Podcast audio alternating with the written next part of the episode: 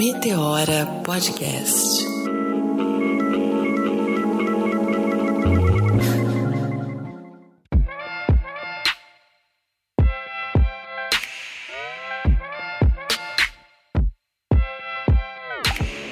E tá começando mais um Meteora Podcast. Eu sou Cris Guterres, sempre bem acompanhada, demais de bem acompanhada, da minha parceira Renatinha Hilário. Cadê você, Renatinha? A Cris sempre levando aqui minha autoestima. Eu fico, olha, me achando. Muito feliz de estar aqui com vocês novamente. Mais um Meteoro, um tema importante essa semana, um tema super é, relevante, acho que em, em todos os momentos, né? Até que a gente possa ter uma sociedade mais justa e consciente.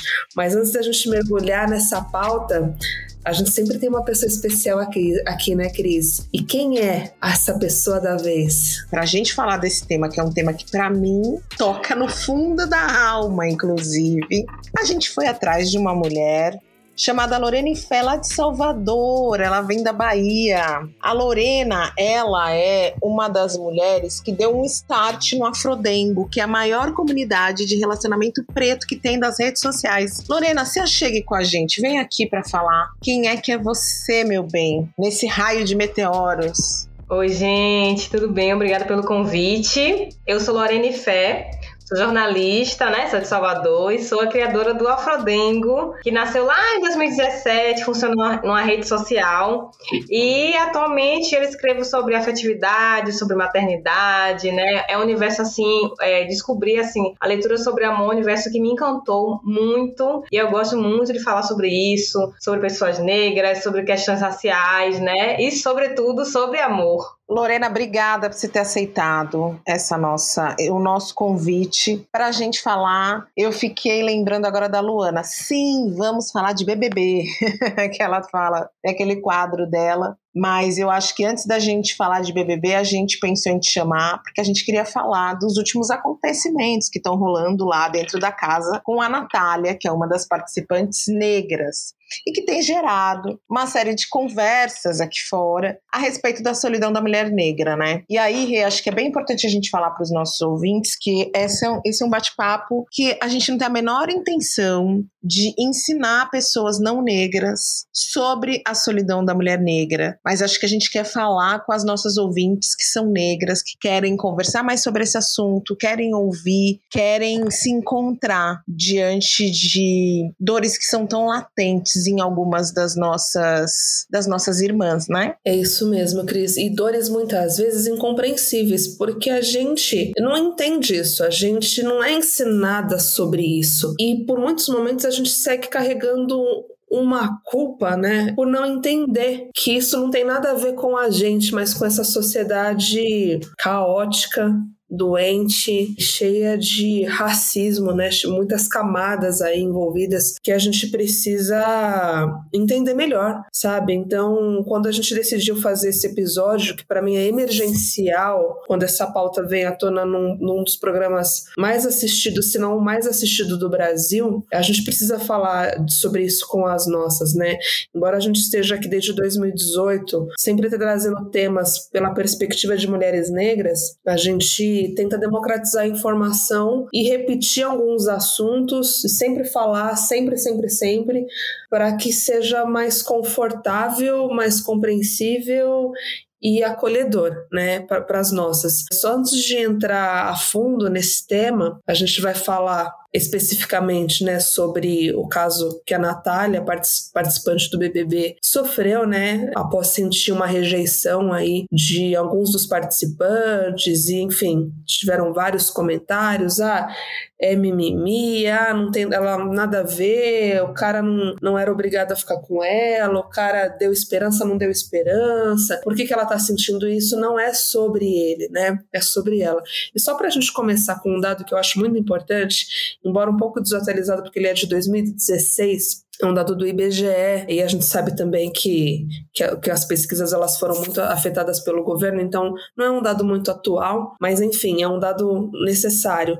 Quase 53% da população feminina negra vivia no, no Brasil em celibato definitivo. Isso não é por acaso, existem estudos, pesquisas que comprovam tudo que a gente está falando para ir além do achismo, né? Porque às vezes as pessoas pensam, ah, é só uma opinião. Não é uma opinião, são fatos, são dados e a gente vai explorar isso aqui hoje no, no programa, né? Então, passo a palavra aqui para as minhas companheiras para a gente trazer esse, esse fato como enredo, mas que a gente vai mergulhar em outras camadas, que foi esse caso do Big Brother com a participante Natália. Vocês acham, acho que vale a pena a gente ouvir aquela fala da, da Natália, né? Vamos, vamos colocar para a gente ouvir? A criança tinha que cuidar dos irmãos, muitas das vezes tinha que trabalhar para não faltar. E a gente é muito reconhecido pela nossa força. Mas além de força, nós, mulheres pretas e homens pretos, somos seres humanos com sentimento. E as pessoas muitas das vezes se esquecem disso. Que nós temos um coração. Que nós simplesmente não queremos ser reconhecidos como mulheres pretas e pretos. Mas também que nós queremos ser reconhecidos como seres que sentem. Passei por coisas que às vezes mulher de 40 não passou. E tipo assim, é, a, a vida me cobrou essa maturidade, me cobrou essa postura muito cedo. Isso é muito doloroso, porque às vezes a gente só quer ser amada. Ou chorei demais, porque às vezes a gente só quer, tipo, a gente não quer muito, a gente só quer ser amada. E aí, Lorena, muitas das vezes a gente só quer ser amada. Cara, essa fala da Natália me tocou muito, né? Porque eu me, eu me vejo em Natália. Eu me vejo em Natália. Queria te ouvir um pouco. É, eu também me vejo, né, nessa fala. Eu fiquei muito emocionada com a fala dela, me tocou profundamente. Não consegui nem escrever muito, assim, né? Fiz alguns stories falando sobre como essa fala impactava é, as mulheres negras, acho que as pessoas negras no geral, né? Desse lugar da falta. E aí eu lembrei de uma experiência que eu tive quando eu li o texto de Bell Hooks chamado Vivendo de Amor, que é um texto que fala sobre afetividade negra, sobre amor para as pessoas negras. E eu voltei exatamente para aquele lugar, né? E para as minhas dores dores, né, da infância enquanto mulher que eu vivi por essa falta, né? O processo de escravidão fez com que tirassem as pessoas negras não eram não, não eram não tinham alma, né? As pessoas achavam que a gente não tinha alma. Então, como a gente não tem alma, a gente não tem direito ao amor. Então, esse lugar do amor sempre foi um lugar da falta. E quando eu criei o Afrodengo, eu percebi isso assim muito presente, porque gente, quase todos os dias são vários desabafos que eu ouço, que eu leio, de pessoas que compartilham suas dores desse lugar de falta, de não acreditar no amor, de não acreditar que podem ser amadas, de não terem assim, de não serem consideradas humanas, de não ter essa humanização da pessoa negra, né? Então essa fala, ela de Natália, ela fala sobre isso, não é sobre não ter um companheiro, uma companheira, não é sobre ter alguém para beijar na boca, por exemplo. É sobre realmente um lugar de falta ao longo dos anos, desde a infância, desse lugar de solidão, de, né, de não ter um, uma, uma, uma, companhia para a escola, de não ter uma amizade, tá sempre sozinha, de não ter o afeto dentro da própria do próprio lar, né, dentro da própria casa, porque muitas vezes o amor é visto como esse lugar de fraqueza, né? Você demonstrar é, um sentimento, de você demonstrar o amor, de, se, de ser fraco, de ser fraca. Então, essa fala de Natália eu acho que toca inúmeras mulheres negras, né, que passam por esse lugar de às vezes nem saber o que é essa solidão, né, como é estar só realmente. Então, essa fala ela repercutiu muito dentro da militância e eu acho que a gente precisa realmente mais falar sobre, sobre amor, né, sobre a importância do amor, porque pra gente seguir na vida, a gente precisa, né, e sentir esse lugar de acolhimento acolhimento, de carinho, de afeto, para a gente conseguir seguir, né? Porque eu acho que o amor ele é combustível para tudo nessa vida, assim, né? Para trabalho, para família, né? Para a gente mesma, né? Então, essa fala impacta muito é, nossas vidas, né? Das mulheres negras, né? E das pessoas negras no geral. O Renatinha, você sabe que eu tô lembrando aqui da Joyce Bert. O BBB é um programa que é muito criticado e a Joyce ela tem uma, uma fala muito legal que ela diz que o BBB tem que ser considerado como uma ferramenta importante para que a gente possa analisar a parte de como funciona a sociedade né, na atualidade. Acho que você que é nossa comentarista oficial de BBB, Vamos situar quem está ouvindo, porque nem todo mundo está aqui com a gente deve ter acompanhado 100% esse episódio da Natália. O que, que foi que gerou essa fala da Natália? Vamos lá, é, para quem acompanha e para quem não acompanha o BBB. Natália é uma mulher negra, é uma mulher que ela tem vitiligo, mas enfim, tô trazendo todos é, esses elementos para vocês, até quem não acompanha, saberem, né, quem é Natália. A Natália é uma mulher de 22 anos que passou por muitas violências aí ao longo da vida, como grande parte da, das mulheres brasileiras, né? É, então ela passou por muitas dificuldades financeiras financeiras, enfim, essa, esse é um pouco do contexto de Natália. A gente tem participantes de realidades muito distintas no BBB. Natália sempre, desde que chegou, procurou é, assim, afeto em muitos participantes, seja pela amizade ou, enfim, ela está vivendo, né, se entregando como as pessoas que se propõem a entrar num, num, programa como esse, num reality show. Um dos participantes, esse especificamente que gerou essa questão é o Lucas. Ele é um homem branco, de olhos claros. Também não vou me recordar a cidade exata da onde ele vem, mas acredito que seja do sul ou sudeste. É, ele criou expectativas assim, ele foi carinhoso com ela por muitos dias, né? Da mesma forma que ele foi com outras participantes como a Eslovênia, que foi que é uma mulher branca que depois ele veio a se relacionar dentro da casa, de, né, dentro desse episódio aí. Enfim, e isso não é uma opinião só da Renata, tá? Muitas pessoas comentaram na internet que de fato ele deu esperança, né? Que, que enfim, demonstrou uma reciprocidade ali. Mas não é sobre ele, não é sobre o Lucas, né? É sobre uma situação que nós, mulheres negras, em maior ou menor escala, sabemos que existe muito bem, que é a solidão da mulher negra. Né? Inúmeras rejeições, e aí muitas vezes o, entre aspas, parceiro ou parceira fala: ah, não é sobre você, é porque assim, tem outra pessoa, ah, eu que não tô bem, por isso que eu não quero me relacionar. E aí no dia seguinte, nossa, tá namorando, mas ué, até ontem não.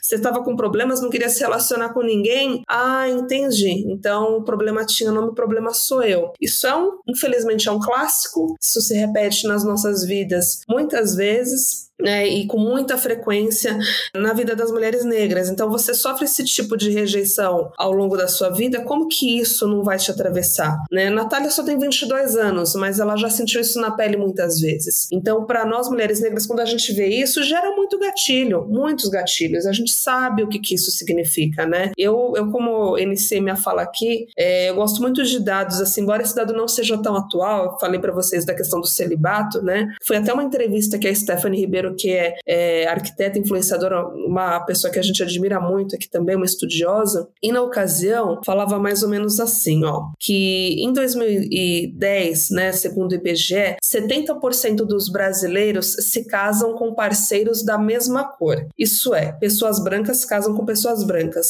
mas quase 53% das mulheres negras, principalmente aquelas de pele mais escura, ficavam sozinhas.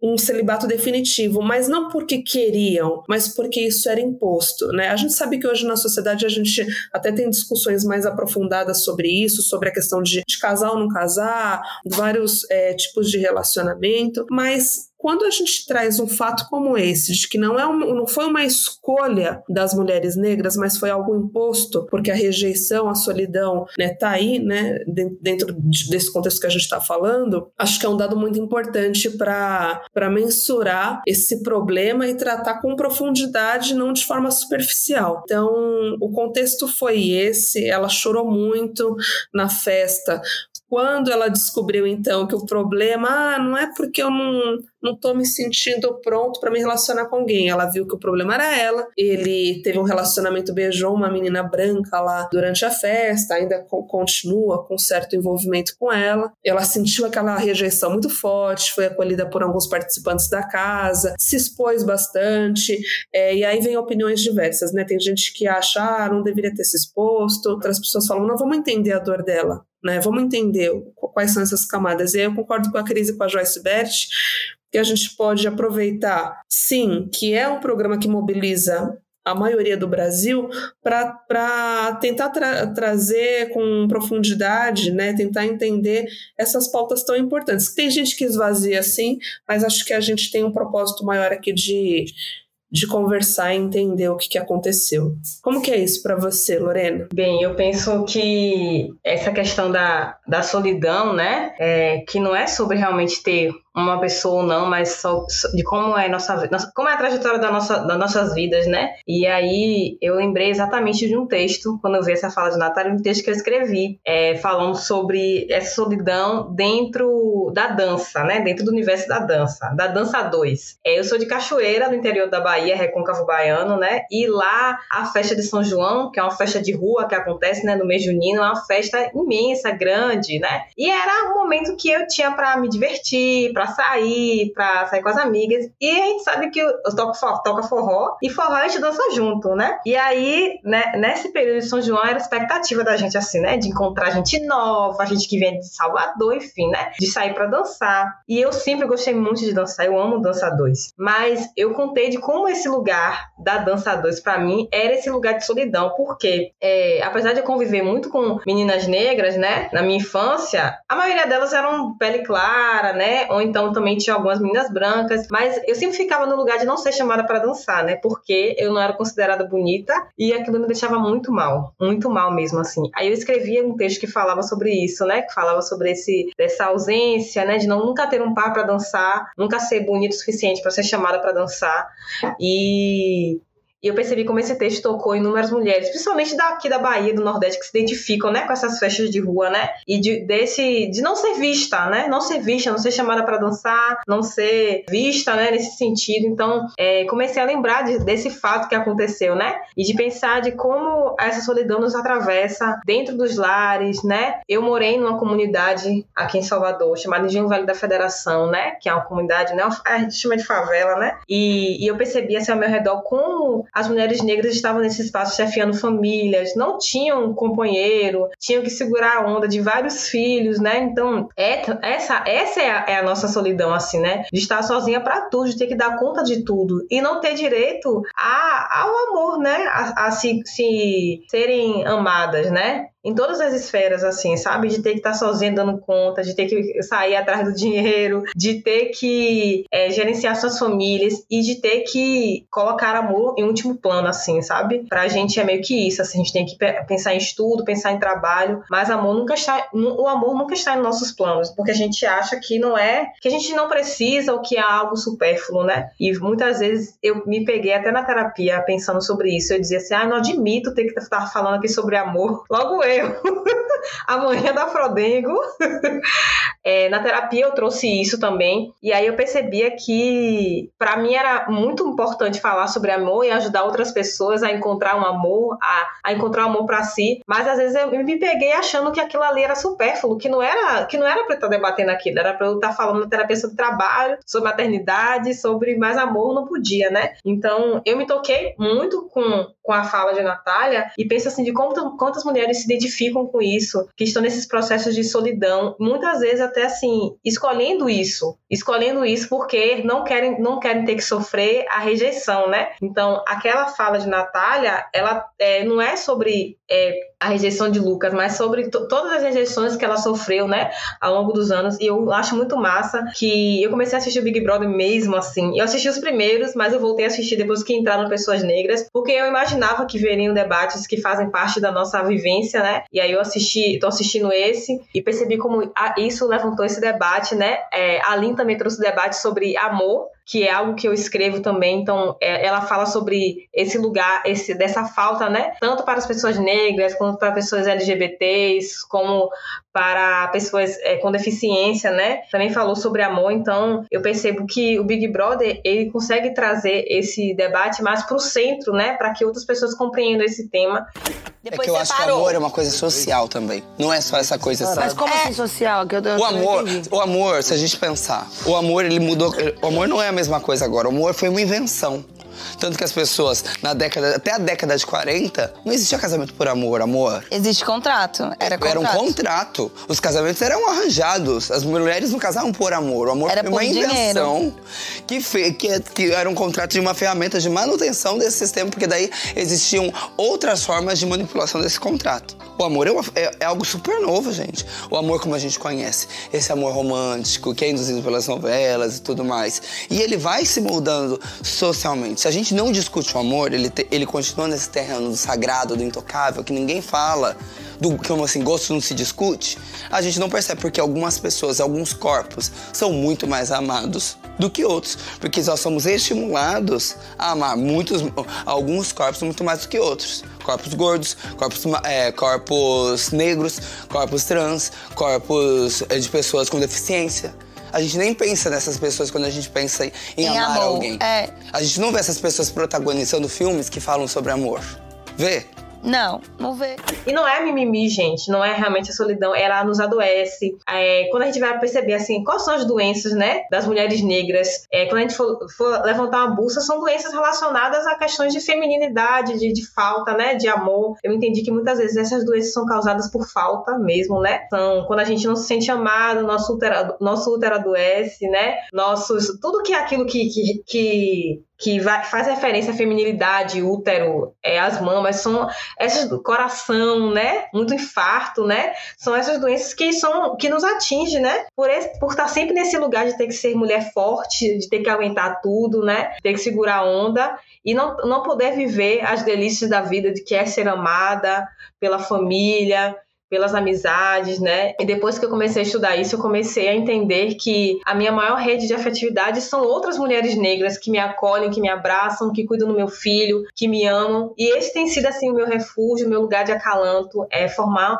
uma rede, uma família mesmo de mulheres negras que me ajudam a levantar e a gente dialogar sobre isso. Eu acho que tem uma questão muito importante aí, que a Renata traz quando ela fala da idade da Natália, embora ela seja muito nova. Quando a gente está falando dessa solidão da mulher negra, que foi uma das coisas que a Lorena trouxe na fala dela, nós não estamos trazendo uma questão somente ligada ao relacionamento amoroso. Nós estamos trazendo uma solidão que ela nos atravessa muitas vezes desde a infância, a exclusão na brincadeira do pera, uva, salada, maçã, é, pela uva, já nem sei o nome da brincadeira. Eu saía correndo quando ia jogar. Por quê? Porque eu tinha sido exposta a uma situação ridícula. Então a gente é, se isola também para não viver algumas situações de, rejeita, de rejeição. É uma, é uma solidão que muitas vezes ela também é familiar. É uma solidão que está relacionada também com os amigos e muitas vezes, principalmente para uma parcela muito grande de mulheres que trabalham no ambiente doméstico, porque o Brasil é um país onde mais de 6 milhões de mulheres são é, empregadas domésticas e a maioria delas são mulheres negras, que é um ambiente de solidão, que a gente está acostumada a, a, a enxergar de mulheres que passam a vida inteira servindo uma família branca, sendo chamadas de quase da família e quando envelhecem, elas não construíram uma vida para elas, porque elas se entregaram totalmente àquela família, é, àquele trabalho, né? E, e se tornam um estorvo, se tornam um problema, porque envelheceram. Eu até me lembrei do filme da Viviane Araújo, que é Um Dia de, de Jerusa, que conta bastante dessa história e que mostra pra gente as inúmeras facetas da solidão quando a gente está falando de uma mulher negra. né? Essa questão do relacionamento é algo intenso. Lorena, você sabe que eu já chorei no Afrodengo. já mandei mensagem no Afrodengo chorando, né? É, numa madrugada dessas. Já vivi inúmeras histórias de rejeição. Eu até escrevi um, um- um texto nessa na semana passada na minha coluna no Universa que eu recebi inúmeras mensagens e teve uma que me tocou muito, que foi de uma mulher negra que disse que era casada há 30 anos.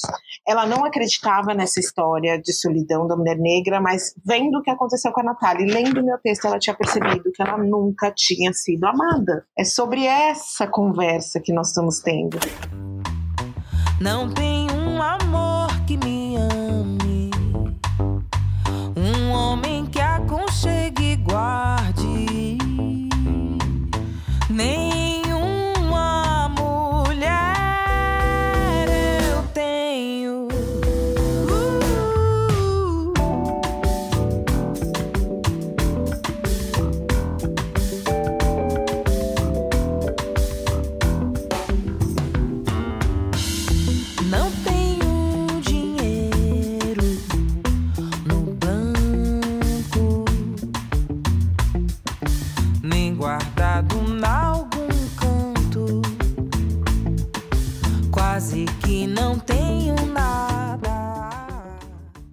Gente, aí diante de tudo isso, eu acho que tem uma outra mensagem muito, muito evidente ali no Big Brother de que as mulheres negras não merecem amor, que é o fato de que a gente tem dentro da casa o Paulo, que é esse esse jovem negro em ascensão. Vou voltar um pouquinho antes de, de dar essa resposta. Eu acho que tem uma questão muito louca de que as mulheres brancas elas são vistas na sociedade como um troféu e nós, como sempre, as subservientes. Eu falo isso e não estou aqui querendo jogar mulheres brancas contra mulheres negras. Em nenhum momento essa não é a intenção. A nossa conversa aqui é uma conversa de acolhimento para mulheres negras, mas todas as vezes que eu falo isso, independente do ambiente, é porque as mulheres precisam ficar atentas às situações que nós somos expostas, independente de sermos brancas, negras, indígenas ou descendentes de asiáticas, porque isso é uma opressão que nos atravessa em todas as situações. Mas as mulheres brancas, elas são sim um troféu. E o Paulo é esse jovem negro que ascendeu socialmente como atleta, né? Porque a gente está ainda numa sociedade onde homens negros eles normalmente ascendem através da música ou através do esporte. E aí qual que é o grande prêmio do Paulo? Um homem bonito, com dinheiro, fama como ele nunca poderia se relacionar com uma mulher negra. O grande prêmio do Paulo é Jade Picon. E o romance, o enlace que está sendo construído dentro dessa possibilidade. E eu ouso até dizer dizer que, mesmo a Natália nunca tendo citado isso, eu acho que até isso faz com que ela tenha aquele surto, porque ela vê, é uma reprodução de tudo que ela deve viver no dia a dia dela ali dentro, porque os homens negros também não nos querem. Eu mesma, Renata começou esse programa falando sobre isso. Ah, mais de uma vez o cara não queria. Ah, não, agora eu não quero me relacionar, igual aconteceu com a Natália. Ah, ou então tem alguém lá fora. Aí de repente passa 30 dias, tá com uma foto de uma mulher bem mais clara do que eu, declarando amor eterno nas redes sociais. Quero ouvir Lu... Lorena sobre isso. Depois, Renatinha, quero te ouvir também. Eu gosto de ouvir Renatinha. Gente, esse tema é polêmico, viu? É, eu achei. É, fiquei, eu fico lá muito lá, né? Na rede lá do Passarinho e Twitter, lá no Twitter, acompanhando as coisas do Big Brother. E antes de já de entrar, eu lembro que disseram assim: Maria, adiante seu lado, já está entrando. Porque Maria chegou a falar que teve um fretezinho, né? A gente chama aqui, aqui em Salvador, a gente chama de frete, viu? Não é flerte, não. É frete. Maria teve um fretezinho com, com o Paulo e falou, né, que teve lá fora, não sei o que, ele ficou desconversando. Aí colocaram isso no Twitter. Eu digo, gente, será mesmo? E aí, quando já entrou, automaticamente os olhos dele voltaram para ela, né? E eu fiquei pensando exatamente sobre esse lugar, né, de, de ser um troféu. E quando a gente vai pensar em questões de raça, gênero, classe, né? Os homens negros, quando ascendem social, socialmente, eles geralmente buscam essas mulheres que são esse troféu, que são as mulheres aceitas socialmente, são as mais bonitas, são as mulheres que merecem ser amadas, né? Quando a gente vai voltar para as histórias de amor que nos atravessam desde a infância, nós mulheres negras não estamos lá nessas histórias de amor. Então a gente acha que amor não é para gente, né? E os homens é, sabem de que onde eles chegam com a mulher branca, eles são muito mais vistos do que, por exemplo, se chegar com a mulher negra. Quando eu criei o Afrodengo, a, a maioria das pessoas do Afrodengo que fazem parte do Afrodengo são mulheres, né? 63%, se eu não me engano, é o número de mulheres que fazem parte da rede do Afrodengo.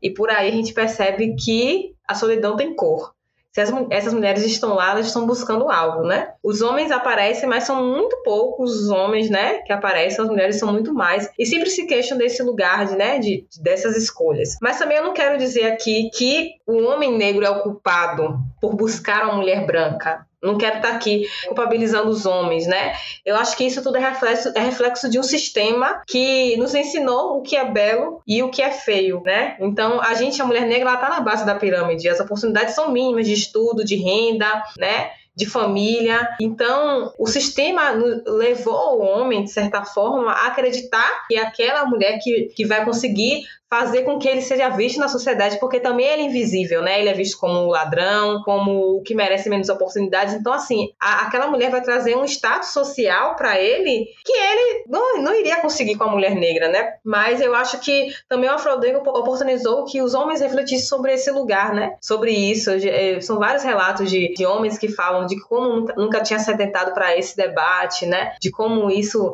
é importante entender esse lugar. Paulo é mais um deles, né? Ele não, eu percebo que assim, ele não tem essa consciência racial, não sei se pela vivência de família, enfim, né? E aí a gente também não pode querer que ele compreenda isso, sendo que ele não vive isso. Eu, mesmo ela não viver nesse universo da militância pelas falas que ela teve, a gente sabe como a solidão atravessa ela e como Paulo não consegue perceber isso, né? Teve até uma discussão, uma, uma, uma resenha que ficou rolando que Maria chamou pau de palmiteiro, que é um termo, né, que muitas pessoas utilizam para se referir a homens que se relacionam apenas com mulheres brancas, né? Na frente de Jade, ela falou isso. Então, assim, até naquele momento ali, Maria percebeu que ela não tinha lugar na, naquele em relação à afetividade, a ficar com ele, né? Então é um reflexo também a que essa vivência no Big Brother da relação de Paulo e, e, da busca por Jade é uma vivência que a gente tem aqui fora, né? Então é um retrato do que a gente vive aqui e que eu acho que a gente precisa avançar, a gente precisa debater sobre isso para que também os homens possam refletir esse lugar, né? Esse lugar de como ele enxerga. Quando a gente diz que amor, ah, não é como é questão de gosto, não é questão de gosto. É uma construção social que foi imposta, né?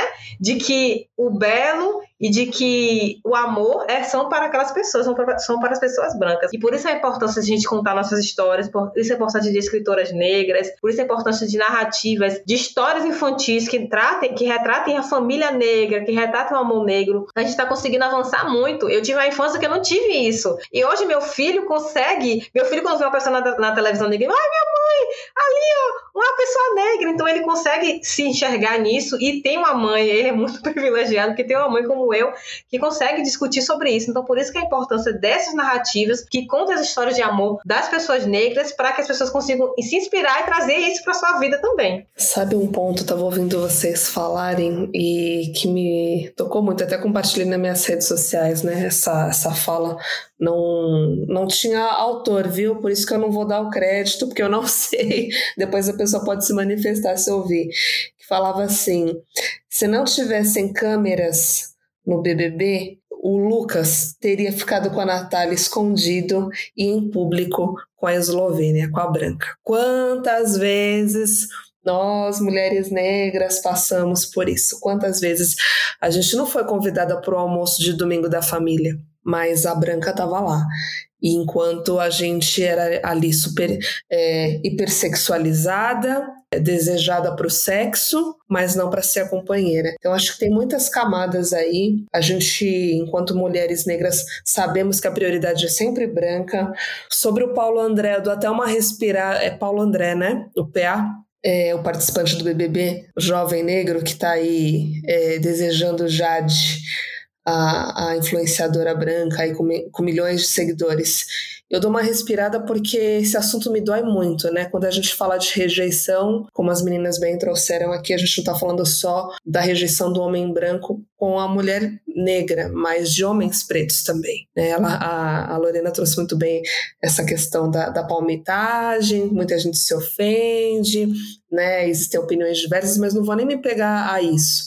A gente sabe que isso existe, isso é fato, é, isso machuca demais os homens negros eles precisam cada vez mais cuidar de fato da saúde mental deles, da masculinidade deles, de entender o corpo deles no mundo, porque isso afeta e atravessa as mulheres de muitas formas, atravessa eles, né, de muitas formas.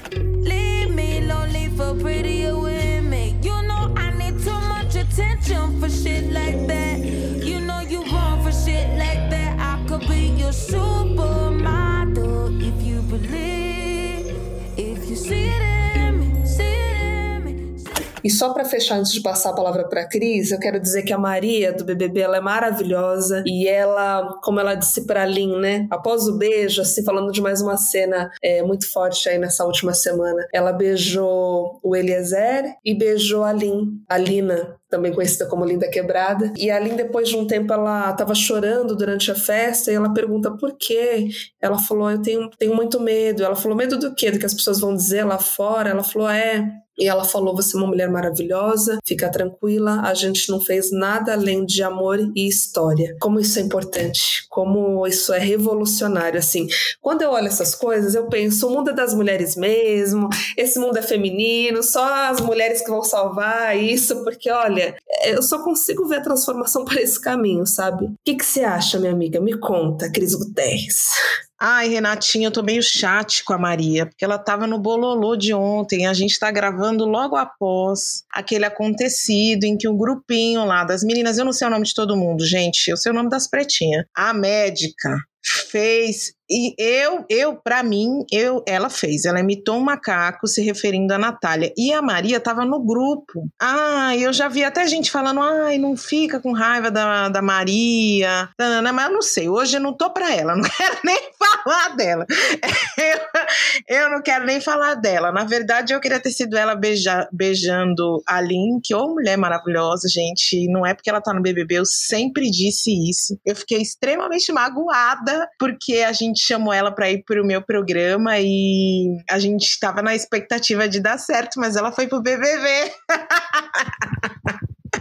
Bom, enfim, não, magoada é modo de dizer, uma brincadeira, né? Eu tô feliz que ela esteja lá, porque a Alina é uma mulher que ela transcende a toda a existência dela. Hoje ela tá no BBB, mas assim, a caminhada que ela vem fazendo há anos até onde ela chegou, ela tem um programa de entrevista com outra mulher trans numa rede pública de televisão. Gente, socorro, né?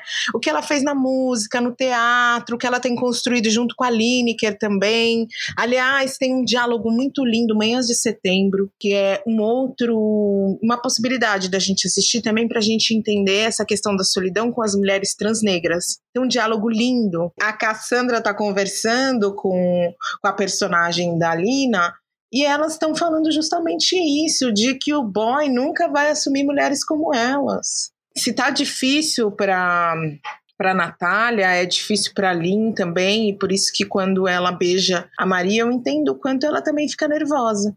E você sabe uma coisa que eu fiquei reparando também, que eu tava pensando? Você falou no começo, você falou assim do surto, né? Algumas pessoas vão dizer que o surto que da Natália, eu nem sei se surto é a palavra correta pra gente denominar aquela perda de controle dela. Foi desnecessário e tal. E aí eu fico muitas vezes pensando se sou eu, porque que nem eu falei pra Lorena, eu já tive um surto de madrugada no Afrodengo. E aí não sei se eu teria controle num Big Brother diante de uma situação como aquela. E assim, a frase que você trouxe de que o Lucas teria ficado com a Natália escondido e com a Eslovênia em público, e ainda teria filmado a Natália e colocado nas redes sociais quando a Natália é, acendesse, como foi o que aconteceu com ela no BBB, porque eu fico pensando nisso. A Natália tá vivendo tudo isso lá dentro, agora ela se transformou na personagem chata. Por quê? Essa mulher, que mesmo ela não sendo letrada racialmente, tanto que ela é uma eleitora do Bolsonaro, que é um homem que já disse publicamente que os filhos deles, dele não se envolveriam com mulheres negras porque eles foram muito bem educados e porque se envolver com mulher negra é se envolver com promiscuidade, isso demonstra o quão grande é a ignorância dela e o desconhecimento, né, sobre as questões que nos atravessam, embora ela sinta a dor, eu fico imaginando o que essa moça não vai viver quando ela sair e descobrir o vídeo que caiu nas redes sociais dela fazendo sexo oral num homem branco.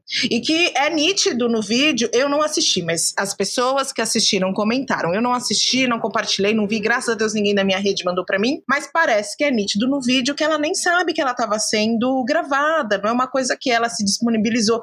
E mesmo se tivesse se disponibilizado, porque muitas vezes a gente faz isso com pessoas que a gente, a gente confia, a gente sabe inúmeros casos de mulheres que foram traídas por maridos e namorados de anos que, na raiva, colocaram o vídeo nas redes sociais. Então, sei lá, nossa, eu falei pra caramba agora. Nossa, falei demais, até me perdi. Fui além, falei da Maria, falei de todo mundo. Não tem problema, amiga. Assim, é uma das coisas que você falou que eu acho importante a gente é, não relativizar, né, o, esses momentos de desabafo que você falou assim, ah, eu teve um momento que eu desabafei no Afrodengo, né? Será que isso foi um surto? Fiquei, sei lá, arrependida, não sei se era certo ou não eu acho que não tem certo e errado, sabe? Por que, que a gente tem que ficar sendo a forte sempre? Por que, que a gente não pode demonstrar que a gente tá chateada assim, chorar assim, colocar para fora assim, sabe? É, isso até é uma forma de mostrar para as outras mulheres que não segura isso sozinha, já é muito pesado, já é muito difícil, né? Em alguns momentos, todas nós tivemos essas crises de, de choro, de desabafo, seja no privado, seja em algum espaço, acho que a gente tem que tirar esse tabu da sala, sabe? De não, não conversar sobre essas coisas e se sentir vontade de falar assim. Falar. É, eu também tive meus momentos pessoais aí ao longo da minha vida com homens brancos, mas sobretudo com homens negros também, que me fizeram sentir essa rejeição. Homens alguns deles que eram bem letrados racialmente, né, e admirados pelas pessoas negras, por movimentos negros, mas que reproduziam essa mesma prática nos bastidores. Então, que bate no peito para falar das pautas identitárias, de raça e tal, mas nos bastidores eh, ficam ali concentrados nos relacionamentos com pessoas brancas, né? E não sabem explicar ou arrumam desculpas para justificar o porquê de não se relacionarem com mulheres pretas, sabe? Eu acho que a gente precisa falar sobre isso. Ele sempre tem uma desculpa, a gente tem uma tendência, a gente, assim, né, não gosta de generalizar, mas às vezes a gente fica tentando justificar, passar um pano, ah, mas é porque o homem negro também sofre muitas violências, passa por muita coisa e tal. Sim, sabemos, mas aí a gente fica toda vez passando um pano para isso e sempre uma, eu sempre vejo as mulheres negras em defesa dos homens negros quando passam por situação de violência e racismo, mas eu não vejo o contrário sabe? Quando é a gente. Então eu, eu acho que a gente precisa tocar nesses assuntos sim, são feridas expostas que a gente tem que falar. E eu faço questão de questionar no texto quando que os pretos vai amar as pretas. MC Sofia na parada, é meu ponto de vista e eu não quero treta. Eu já tô cansada, meu lugar de fala, então por favor tu me respeita. Eu faço questão de questionar no texto quando que os pretos vai amar as pretas. Queria falar um pouquinho mais do Afrodengo, porque você criou a rede, que é, é como é que você faz? Só, só gente preta pode se é, entrar no grupo? ou não, tá, tá livre? E qual o tamanho do Afrodengo hoje?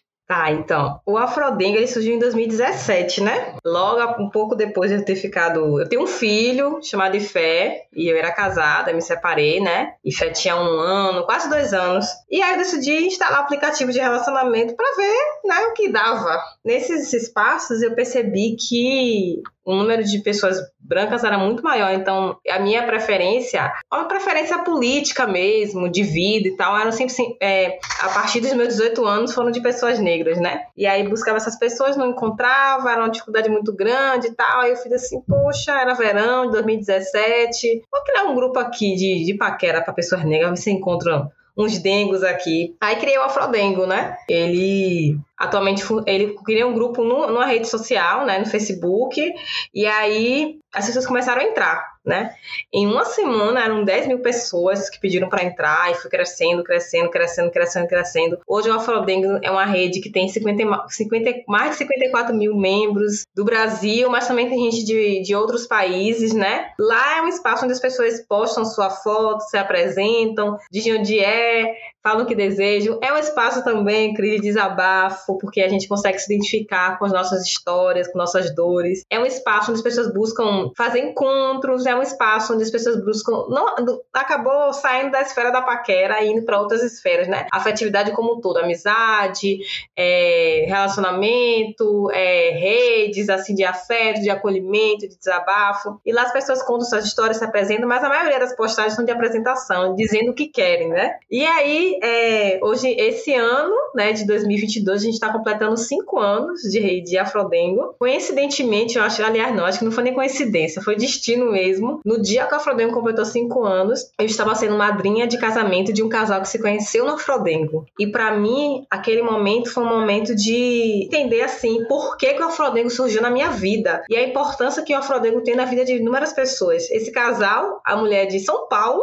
o cara de Alagoinhas, na Bahia, atravessaram fronteiras e se uniram em nome de em nome do amor, né? E eu tava ali é, celebrando aquele amor, né? E o Afrodengo surgiu com esse propósito. A gente começou também com o surgimento do Afrodengo, a pauta do amor começou a ser mais frequente na internet porque surgiram outros grupos, várias pessoas começaram a pautar sobre isso, porque é claro que é, existem militantes que falam sobre amor, né, há muito mais tempo, mas eu acho que a gente conseguiu trazer esse debate para o universo da internet, né? Então, a Frodengo ele surgiu com esse propósito, né? É, a gente também fez outras ações, né? Eu, eu faço palestras, é, vivências, né? Fiz alguns eventos também, mas por conta da pandemia deu uma parada no Afrodengo, né? Criei alguns conteúdos falando sobre afetividade e para mim a importância que o Afrodengo, Afrodengo tem na discussão sobre afetividade é muito grande, né? De inúmeras pessoas que conseguiram se unir. Eu tenho amigas que eu conheci no Afrodengo, que são, que são minha família hoje, né? Então, assim, ele, o Afrodengo causou uma revolução, causa uma revolução, né? Nessa, nessa pauta né, da afetividade. E você sabe que eu, eu enquanto você estava falando, eu fiquei aqui pensando da, da minha crise. Eu gosto de contar as minhas coisas para as nossas ouvintes, né? Porque elas se identificam, né? E eu gosto que algumas se descobrem. Quando eu dei um piti lá no Afrodengo, que não foi um piti, sei lá, eu tava procurando algum lugar para eu falar e tal, foi que eu me relacionei com um homem branco. E eu sempre tive em mim esse fantasma de que todos os homens da minha vida iam ser é, tirados de mim por uma mulher branca. E isso, na verdade, aconteceu em quase 100% dos casos, né? E aí eu lembro que eu tava me relacionando com um homem branco e eu fiz de tudo para rejeitar esse cara. Porque eu não acreditava que esse cara poderia gostar de mim. Esse cara tá só se aproveitando de mim, esse cara tá só se aproveitando de mim, se aproveitando de mim. E aí eu ficava naquela crise também de, enquanto mulher negra, meu Deus, mas será que eu posso me relacionar com uma pessoa branca? E não sei o que, tarará. E no fim de tudo, ele acabou ficando com uma, com uma mulher branca. E aí foi no Afrodengo que eu fui abrir meu coração, porque eu fiquei ainda me achando errada. Olha só como é, é tudo isso. No fim, eu ainda me achava a pessoa errada. Porque como que eu fui me permitir me relacionar com uma pessoa branca? Mas outros homens negros também me trocaram. Eu vivi essa situação de depois ir lá nas redes, ai, nossa, fulana de tal, o amor da minha vida, nossa, nunca fui tão feliz como você. Inúmeras amigas, aí quando você olha, é uma mulher branca ou então é uma mulher negra, muito mais clara, porque isso também é muito importante de ser dito aqui. Eu sou uma mulher retinta, Renata, que é minha parceira, é uma mulher muito mais clara. A gente sabe da passabilidade realidade das mulheres negras claras no ambiente social e o relacionamento é mais um deles. É de suma importância, amiga, esse depoimento que você trouxe, os dados, os fatos, de fato isso acontece, né? E também ter a Lorena aqui para nos dar esperança, né? E de pensar outras possibilidades, outros caminhos, outros futuros, né? Eu gosto de falar futuros no plural, que a gente está construindo aí, né? Eu acho que a Frodengo é um caminho que faz a gente refletir sobre amor próprio, amor de múltiplas formas, é, das formas convencionais também, por que não, de trazer conscientização sobre, sobre essa pauta. Eu queria fazer uma ressalva, a gente está caminhando para o final, né?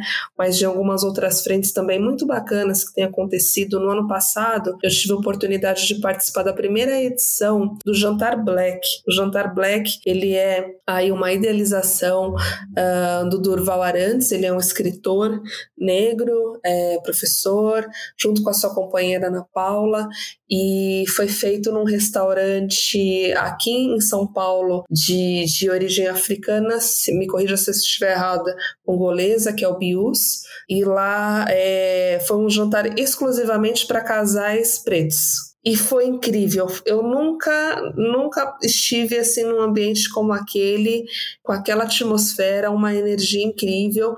E o propósito de, do Jantar Black, que inclusive promete aí ter edições em vários estados brasileiros, porque foi um sucesso, então ele vai aumentar aí, é justamente da gente se enxergar, enxergar nos outros que é possível o amor entre nós, né? Então a gente tinha todos os tipos de casais, todas as formas de amor, preto. Foi lindo, foi uma celebração linda, que assim como, como o Afrodengo vem para ampliar esse debate. Então, assim, eu que, gostaria muito de, de encerrar nossa conversa com esse papo para cima, sabe? Embora a gente seja uma pauta triste, difícil, mas que a gente possa ter esperança para construir outros futuros, sabe? A gente merece e a gente deve receber amor.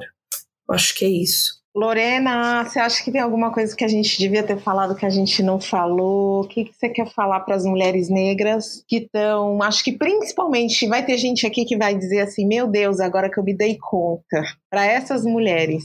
Sim, primeiro quero agradecer o convite, Cris, Renata, por estarem aqui a gente compartilhando, né, nossas questões sobre afetividade para que toque também outras pessoas negras, né, que se, se identifiquem com isso. Eu acho importante a gente falar, entender esse conceito de amor, né? A minha visão sobre amor mudou completamente depois que Bell Hooks entrou na minha vida. A morte dela foi um baque para mim muito forte. Eu lembro que eu chorei muito, assim, fiquei muito emocionada, né, com a morte da escritora Bell Hooks, que é norte-americana, afro-americana, e foi a escritora que me despertou assim para o conceito de amor, né? Que muitas vezes a gente fica nesse lugar de amor como um sentimento, né? Que por ser um sentimento a gente está vulnerável e tal. E eu entendi é a partir de Bell Hooks que amor é ação, que é a vontade de você transformar e crescer espiritualmente também, né? Junto com a pessoa, tanto no, na sua família, no seu ciclo de amizade. Então, assim, a gente muda esse conceito de amor e foi com ela que eu entendi esse amor no, na, na, presente na vida das pessoas negras, né? Que nós merecemos ser amadas, podemos dar e receber amor, né? Que é um direito nosso, né? E aí sou, eu, eu, o Afrodengo ele surge com essa proposta de lutar para isso, para que o amor esteja mais presente na vida das pessoas negras e que realmente isso possa transformar nossas vidas. Berrux tem a fala, né? Que fala que o amor cura e realmente ele cura quando a gente investe naquilo e quando a gente entende ele como ação né? E eu espero que essa conversa possa chegar em outras mulheres negras e entender assim, você não está só e buscar o acolhimento de outras mulheres negras também, buscar esse acolhimento, buscar esse abraço. Eu gostaria de deixar aqui também algumas indicações de leitura para quem quiser compreender mais sobre o tema. Tem um livro que fala muito sobre afetividade e solidão também, quem quiser se aprofundar mais, que é o livro Mulher Negra, Afetividade e Solidão, de Ana Cláudia Lemos Pacheco, que é da editora Ed Ufba, que é da Universidade Universidade Federal da Bahia, né? Eu tive a oportunidade de participar de um debate com a Cláudia, para mim foi uma honra, assim, a gente participou de uma mesa de debate sobre afetividade, né? foi incrível. E o livro que me despertou sobre amor, que é tudo sobre amor, novas perspectivas de Bell Hooks também, que é um livro muito incrível pra gente compreender sobre amor, né? É, indico muito. E estou aguardando um livro que tá para ser lançado também, de Bell Hooks, que é Salvation, Black People and Love, que fala Pessoas Negras e o Amor, que é um livro que ainda não foi traduzido, mas estou esperando. E Vivendo de Amor, gente, para mim, assim, ó, a leitura obrigatória. das pessoas negras é um texto que a gente encontra na, internet, são 10 páginas, Vivendo de Amor, pesquisem aí. É muito bom, é, eu acho interessante que as pessoas que eu vou me relacionar, eu diga assim, ó, é para ficar comigo tem que ler esse texto aqui, viu? Eu recomendo muito, porque é um texto que fala sobre como a afetividade, como o amor nos atravessa. E e é isso, obrigada, gente, pelo convite. E outra coisa, quem quiser entrar no Afrodengo, Afrodengo, o Christian perguntado no início, é um grupo apenas para as pessoas negras, né? É um grupo de. É um quilombo virtual, né? Então, quem quiser entrar no Afrodengo, é um grupo que tá no Facebook, digita lá Afrodengo, tem vários grupos, mas o Afrodengo oficial é que tem mais gente, né? É o Afrodengo, tem mais de 54 mil pessoas. Manda lá o convite, que a gente avalia os perfis e vão lá se conhecer. Eu quero muito, meu sonho é lançar um aplicativo né, do Afrodengo. Então, eu estou nessa batalha, buscando editais, buscando patrocinadores para que, que eu é, transformar isso em realidade, porque tem muita gente que tem vergonha de se apresentar no Afrodengo, né? E para que esse ambiente assim mais seguro para as pessoas negras, realidade que já existe em outros países, né? Então, eu quero transformar que, que, que esse, esse aplicativo chegue aqui com o findar dessa pandemia também, que tenham eventos que a gente possa se encontrar pessoalmente, se abraçar, se beijar, dengar muito. E é isso. Obrigada mesmo pelo convite. Espero que essa mensagem possa chegar em mais pessoas, que a gente possa reverberar de amar, entendendo que amor é sim para as pessoas negras também. Ô, Renatinha, você lembra quando a gente fez encontro lá no, no restaurante para ler Vivendo de Amor, da Bell Hooks? Mais de 70 mulheres. Eu tive que mandar, Lorena, a mulherada ir embora, porque a gente começou, acho que uma, umas duas horas da tarde, era 10 da noite, a gente estava lá ainda, e assim, é uma profusão de sentimentos e de descobertas, porque ler Bell Hooks é descobrir sobre as questões que nos atravessam desde a infância, mas que nunca foram reveladas. E aquele é inesquecível para mim aquele dia. É, a gente fazia alguns encontros lá de mulheres negras e naquele dia eu não sabia muito o que fazer. Eu falei, vamos ler esse texto da Bell Hooks porque eu tinha acabado de entrar em contato com ele. Era um momento em que Bell Hooks não tinha nenhum livro traduzido aqui no Brasil. Uma jornalista que tinha traduzido, uma mulher negra jornalista que agora me desculpa, eu não lembro o nome dela, tinha traduzido Vivendo de Amor, tinha caído na rede e foi uma coisa muito forte, né, Renatinha, aquele dia, aquele encontro para nós. Lorena, obrigada. Só tenho a te agradecer, viu? Lorena, muito, muito, muito obrigada. Acho que esse papo é fundamental e a gente vai trazer à tona todas as vezes, quantas vezes forem necessárias, né? Falar de amor, sobretudo para no, os nossos, né?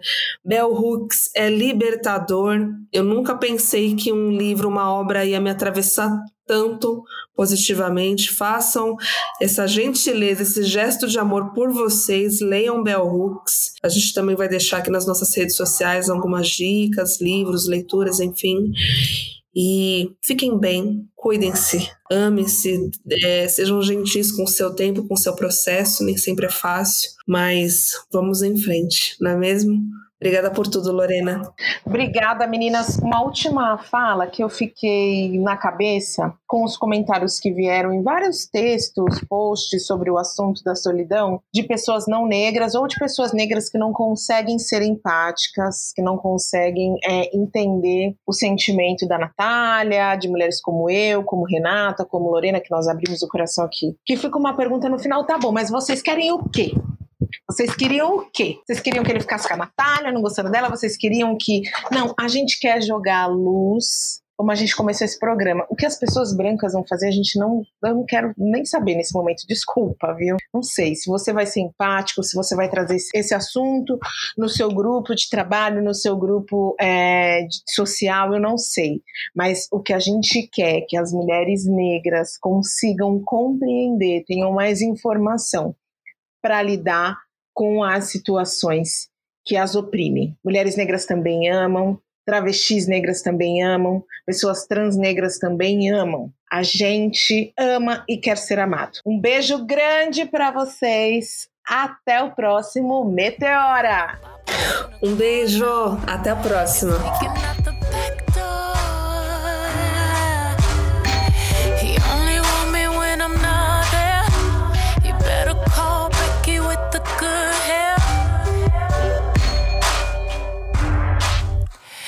Better call Becky with the good hair.